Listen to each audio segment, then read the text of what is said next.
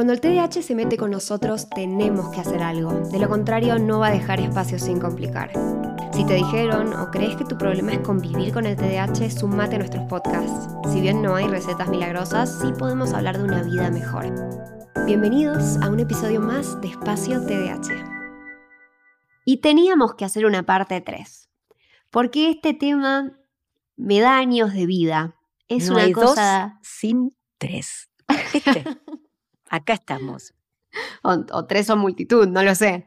Pero bueno, bienvenidos a la parte 3 de este episodio de parejas. Eh, creo que ahora avanzamos, ¿no? El primer episodio hablamos de cómo nos conocemos, qué nos atrae, cómo llegamos a esa pareja. En el segundo episodio hablamos de otras de las cosas que nos dan un poco de estimulación a las personas con TDAH, que son las discusiones y cómo discutimos.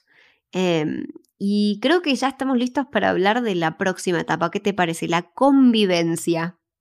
Y yo diría que en la convivencia es donde empiezan esas discusiones, pero, pero vamos, a, vamos a, a delimitar el tema, ¿no? Porque yo digo, convivencia, convivencia pueden ser unas vacaciones. Consideremos Sí. que eso es una convivencia, porque la relación todavía no es que viven juntos, pero convivencia ya estamos durmiendo juntos, salimos en auto, pasamos el día y a la miércoles. Ahí, se, ahí no puedo disimular mi TDAH o el otro no lo puede disimular y ahí viene el problema, ¿no? Vamos a plantear escenarios, Lu, porque este es un tema que A me ver, a parece- ver, a ver. El primero es, es como si yo dijera, a ver, Norma está en todos los lugares a 2, 3, 5, 10 metros a la redonda, porque voy dejando cosas por todos lados. Es como que dejo estelas de cosas, ¿no? Apoyadas en todas las superficies planas pueden tener algo. Y eso en un ratito, en menos de 15 minutos, se torna un caos, esté donde esté, ¿no? Después, obvio, el afán mío es de tener todo ordenado, pero nadie puede entender cómo en tan poco tiempo pude llenar tanto la mesada cocinando, trabajando, ¿no? Y eso alguien ordenado, estructurado, más obsesivo, ¡ah! esto es un horror, ¿no? Primer tema, a mí me parece que es esto, el desorden, el estilo de funcionamiento, así como tener muchas Me cosas por todos lados. Eh, también todas las puertas de los armarios Ay, abiertas. no. Vos sabés que Ian, Dios, se vuelve loco porque dejó todo abierto, las, las puertas del ropero, todo abierto. Y no, me, no lo registro, eh, no lo registro, pero sí, ese eh, primer escenario de desorden me Sí. siento identificada. A ver el segundo. Y el desorden puede venir en muchos ámbitos. El desorden puede venir en, acompañándome en lo físico, en mi casa, pero también puede ser la desorganización. O sea, comemos cuando llega la otra persona. ¿A qué hora comemos? Ah, no, espera, no tuve tiempo. Resulta que son las 11 de la noche, no hay ningún lugar. Bueno, hacemos unos fideitos con manteca. No, manteca tampoco hay. O, claro, este tema de la desorganización que nos lleva a ese desorden. Entonces, delivery 1, delivery 2, ahora que existe el delivery, ¿no? Y ahora Es desorden financiero, ¿no? Bueno, También. es claro, tanto delivery es desorden. Pero creo que eso también tiene que ver con eh, el no registrar el paso del tiempo. Entonces, no sabemos que el otro viene. Estamos en la mitad de una pintura, por ejemplo, porque se nos ocurrió que vamos a convivir y esa pared, que es de la casa de él o de ella, que no te- nos toca pintarla porque no sabemos si le encanta o no, la pintamos. Pero por supuesto empezamos a las 4 de la tarde, compramos la pintura con la tarjeta de crédito y estamos en el medio del proceso pintando con un pantalón nuevo, porque no nos dimos cuenta, estamos tan entusiasmadas que no nos dimos cuenta. Vos imagínate el escenario, llega la otra persona y se encuentra con que el color que amaba de su casa de toda la vida, no sé, un color sobrio, es un color, no sé, amarillo, brillante. Me hace acordar hay- a la peli de cómo perder un hombre en 10 días, ¿viste? Cuando le tunea toda la casa. Eh, exacto, y, y yo digo, ¿y quién me mandó a mí? Pero me pareció divino, entonces por ahí lloro, digo, por pasar, no te importan las cosas, yo trabajé todo el día pensando en claro, pero no preguntaste, ¿o no? Entonces hay otro tipo de desorden, es el desorden de la desorganización y la impulsividad, ¿no? De a qué hora tengo que empezar a hacer ciertas cosas, o se me ocurre pasar la aspiradora a las 11 de la noche o a las 6 de la mañana. No, yo voy a levantar la mano. ¿Quién puede cortar el pasto en esta casa a las 6 a.m.? Mua. Vos, nada más. Yo. Nada más, realmente. Eh, entonces, claro, es como que, bueno, ya esta hora estoy muy pila, vamos a hacer cosas. Y es domingo. Ah, Entonces, a ver, hay veces que ese tipo de actitudes que son, yo digo, ay, me encanta, cuando se vaya a levantar, está todo cortadito, todo bien. No, se levanta con una cara de traste y vos decís, ¿qué hice mal? Claro. No lo registré que era bueno para mí, para el otro estaba dormido. Entonces, Me pasó una vez con Ian, eh, dije, voy a hacerle un café y que se levante, qué cosa más rica a los que les gustan el café, el olor a café a la mañana, ¿no? Bueno, entonces yo agarré la moca y la pongo en la hornalla y Ian no se levantó con olor a café, se levantó con olor a plástico quemado porque quemé toda la moca, porque me olvidé de ponerle agua. No, claro. Sorpresa. ¡Tarán! Surprise. Qué buen domingo, feliz domingo. Y entonces ahí estamos, ¿no? Yo creo que por ahí en esa convivencia se eh, eh, a la otra persona, si no conoce nada de esto, lo que empieza a ver es eh, o el caos la imposición, ¿no? De repente es esto, ¿no? Íbamos a salir y vos decís, ay, pero un minuto porque tengo que ir a buscar a la casa de mi amiga los zapatos porque me olvidé y de repente volvés a las tres horas. O el auto se lo prestaste a no sé quién que pasó y no te olvidaste de preguntarle a la otra persona si no tenía que salir. Este tema que tiene que ver con la organización, ¿no? Cómo se nos mete en todos lados y en la convivencia pasa a ser un problema, ¿no? O el dormirse, qué sé yo. El dormirse, el estar totalmente dormido, entonces no se puede levantar, o, o- o la persona dice estoy llegando tarde y ya la otra persona está desmayada, pues se levantó a las seis, está totalmente dormida. Entonces es, no le interesa nada de romance, ¿no? Qué sé yo, no sé, me parece que es importante detectar qué hacemos cuando esas cosas suceden, ¿no? Cómo lo Mm. llevamos adelante en la convivencia. Bueno, yo, por ejemplo, doy un ejemplo de algo que yo hago, que me ayudó, por ejemplo, a manejar los tiempos para armar la cena, ¿no? Em, tengo una alarma, literalmente, que dice, empieza a preparar la cena. Y eso no saben cuánto me ayuda, porque no solamente hago la cena a tiempo, a la hora que yo quiero comer, sino que también como sano y no termino pidiendo cualquier cosa.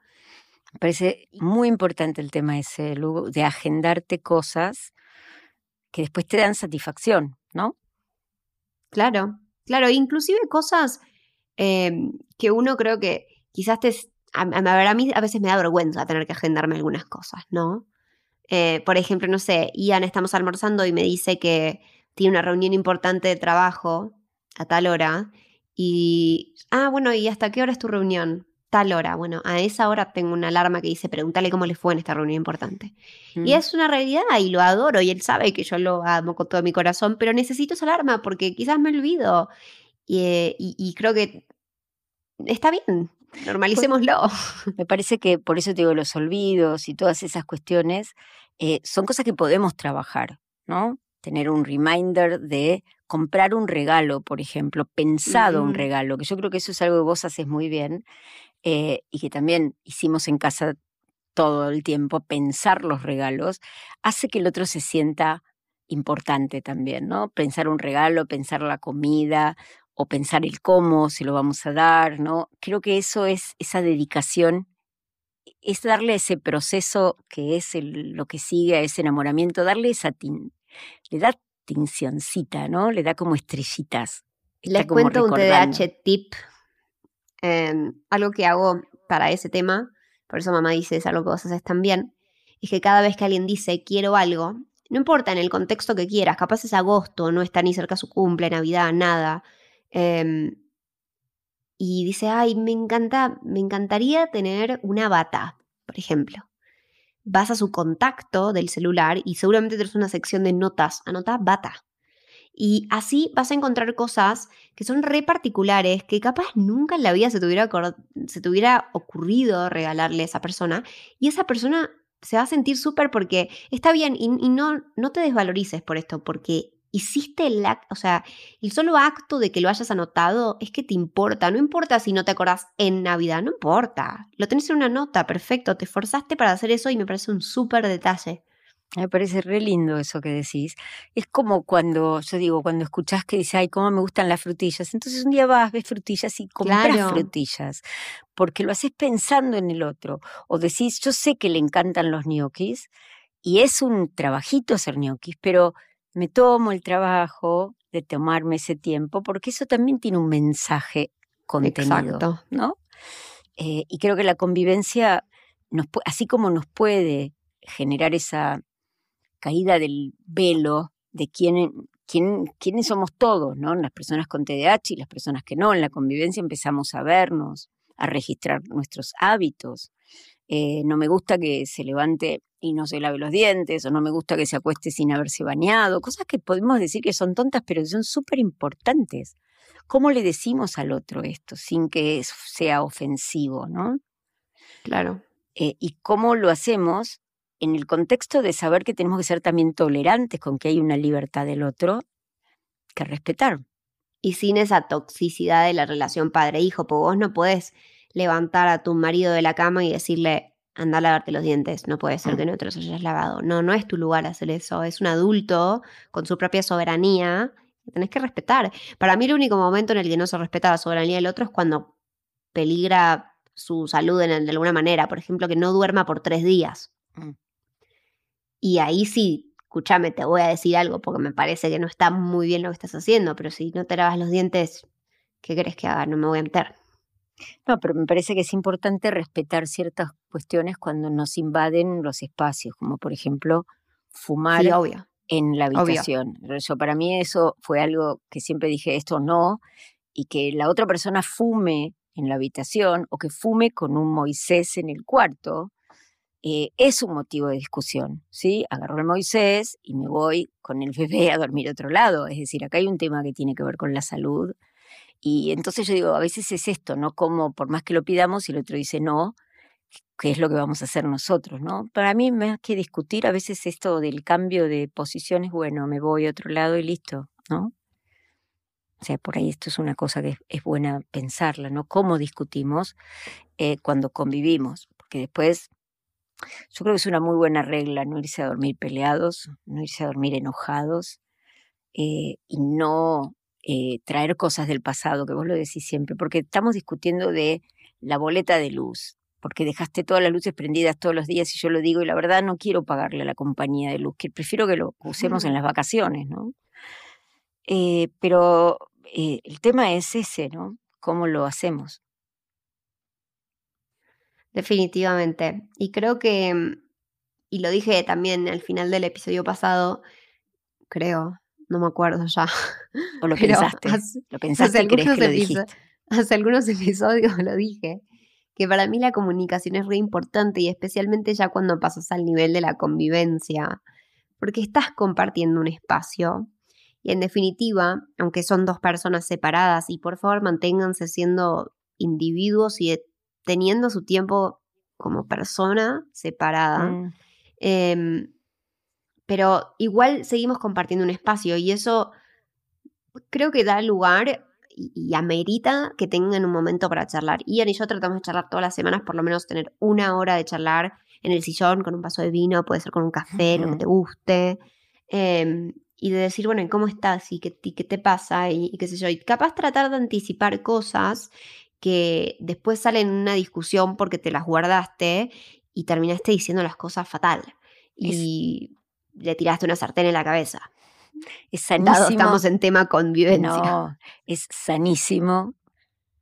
Y creo que la comunicación es para mí el posgrado más grande del TDA. La comunicación es el centro de nuestra estabilidad emocional. Entonces yo digo, lo vamos a tener que dejar para otro episodio. Comunicarse, cómo me comunico, ¿no? Porque es, a ver, nos comunicamos con palabras, pero también nos comunicamos, es una comunicación no verbal. Es enorme la comunicación no verbal, porque si yo, vos me estás hablando y yo estoy mirando mi celular, yo te estoy dando un mensaje muy clarito. Mm, Si yo estoy hablando con vos y me interrumpen los mensajes e invade mi conversación y yo los contesto, yo también te estoy dando un mensaje. O sea, yo tengo un ratito para hablar con vos y yo no puedo pausar el teléfono. Yo que soy psiquiatra puedo pausarlo y vos, que no tenés una urgencia, no lo pausás. Y para mí es un momento de decir, no es momento de hablar, me tengo que ir. Me parece que es importante eso, la comunicación para las amistades, para nosotros, con nosotros mismos. Pero ojo, atenti a la comunicación no verbal. mirar a los ojos siempre y poder tener contacto con la persona, ¿sí?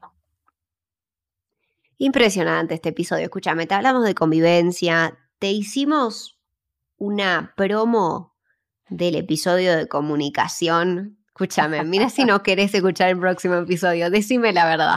Decime la verdad. Hoy, hoy, este episodio acá lo dejamos para que cada uno de ustedes, si quieren, escriban, nos cuenten, porque da para, no es, son tres episodios, esto puede dar para 300, pero... No, yo creo que va a ser parejas y TDAH parte 40. por eso, pero vamos a dejar que sea participativo y nos cuenten un poco cómo les va en esto, cómo les va en esto, me parece que está bueno, porque esto es una de las áreas más importantes que tenemos, ¿no? Y ya nos vamos acercando probablemente a los primeros episodios que van a poder escuchar. Así que si quieren sugerirnos otros episodios, otros temas para que charlemos, cuando el TDAH se mete en... Y ahí mm. llenamos eh, el espacio y contanos, y bueno, y capaz retomamos tu tema en uno de los próximos episodios. Así que bueno, gracias por escuchar hasta acá. Si te gustó, apretá el botón de seguir, la campanita para que te recuerde, como ya sabes, te lo digo todos los episodios. Y bueno, chao, ma. Chào Lu.